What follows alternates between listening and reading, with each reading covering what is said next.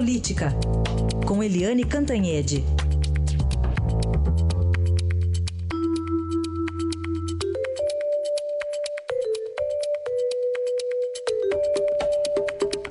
E cada vez mais se percebe um movimento no sentido de haver um recuo naquela prisão em segunda instância de condenados após condenação em segunda instância. Eliane, bom dia.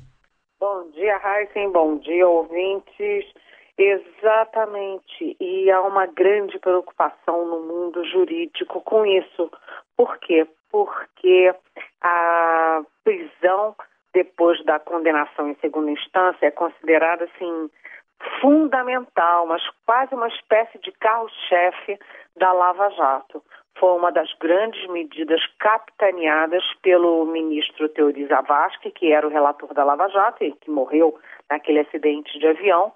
E agora o ministro Gilmar Mendes e o ministro Marco Aurélio Melo do Supremo Tribunal Federal estão, enfim, fazendo uma espécie de campanha para rever isso, um recuo importantíssimo, né?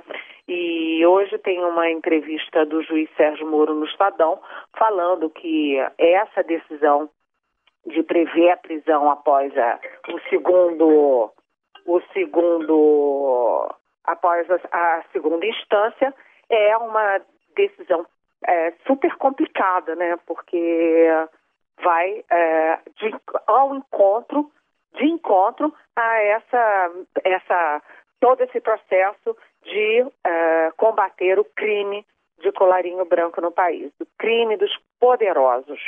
Então, o juiz Sérgio Moro deu uma entrevista naquele estilo dele, né? O juiz Sérgio Moro é muito, ele não tem arroubos, ele não tem frases de efeito, né? Ele dá, as entrevistas dele são sempre muito cuidadosas, né? São sempre muito serenas e ele deixa muito claro que se isso acontecer, né, é um recuo enorme, não apenas na decisão do Supremo, mas também no processo de punição dos uh, criminosos de colarinho branco. O juiz Sérgio Moro, ele mandou prender dois, é, dois condenados em segunda instância, e isso foi assim, a primeira vez na, na Lava Jato que alguém em segunda instância já vai parar preso, né, depois de condenação em segunda instância. E o, e o juiz ministro, né, Gilmar Mendes, está em sentido contrário. Agora, veja bem, a votação no Supremo foi 6 a 5. 6 a 5, um resultado super apertado. Se o Gilmar Mendes muda o voto dele, inverte. Em vez de 6 a 5 a favor é, da prisão em segunda instância, fica a favor da não prisão em segunda instância. Sendo que naquele momento tinha o voto do Teori Zavascki, que foi é, substituído pelo ministro Alexandre de Moraes. E não se sabe ainda como Alexandre de Moraes vai votar nesse caso, se for votado. Agora, um alerta para o Supremo. Né? A pesquisa Ipsos, que foi manchete do Estadão ontem, mostra o enorme desgaste das autoridades e esse desgaste chegou ao Supremo Tribunal Federal. Ou seja, o Supremo tem que ter cuidado, porque o Supremo é, precisa, além de grandes decisões, precisa também do apoio da sociedade, principalmente de credibilidade na sociedade. Acho que esse recuo aí na prisão da segunda instância é, vai ser um baque muito grande se for decidido aí na credibilidade e na, no apoio da opinião pública ao nosso Supremo. Muito bem, vamos esperar para ver. Agora tem um assunto que está mais candente para essa semana, vamos ver se vai é, sair a reforma política no meio de uma viagem do presidente Temer à China, Rodrigo Maia assumindo a, a presidência da República. Será que entra para a história, então, o deputado André Fufuca?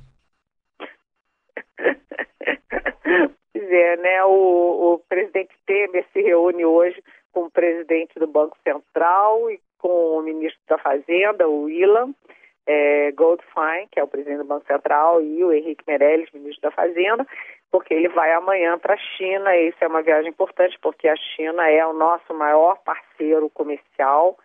É, desde a época do Lula, ele, a China ultrapassou os Estados Unidos e, é, enfim, é uma viagem importantíssima. Mas aqui no Brasil a coisa continua pegando fogo e a questão da reforma política foi desmilinguindo, né? A gente achava que como uh, teve a Lava Jato, como teve, enfim, tudo isso que a gente viu de desgaste de partidos, de políticos, de Congresso, era hora de fazer uma grande reforma política. Mas a reforma ficou para a última hora, foi desmilinguindo, desmilinguindo, desmilinguindo, e ninguém sabe o que, que vai sair. A última uh, proposta, as duas últimas propostas eram um fundão de 3,6 bilhões, o valor de 3,6 bilhões já foi tirado do texto que está sendo votado.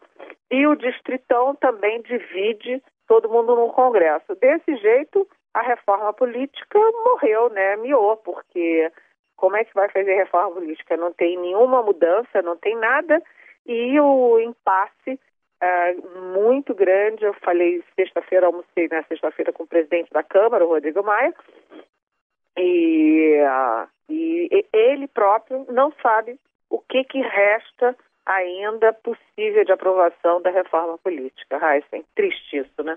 Então tá bom, então acho que não vai ser dessa vez que André Fufuca, assumindo a presidência da Câmara, vai entrar na história, né? Pois é, você sabe, eu vou confessar que o, esse Fufuca, que vai ter esse segundo cargo em importância na República, né, presidente da Câmara, você sabe que eu não conheço ele, hum. apesar dos meus muitos anos de praia, nunca vi o senhor, é, Sua Excelência, o senhor Fufuca, que será presidente da Câmara essa semana. Tá bom, então. A oportunidade não faltará, eu acho, imagino. Esse grande encontro. Obrigado, Eliane. Até Bom amanhã. dia. Tchau.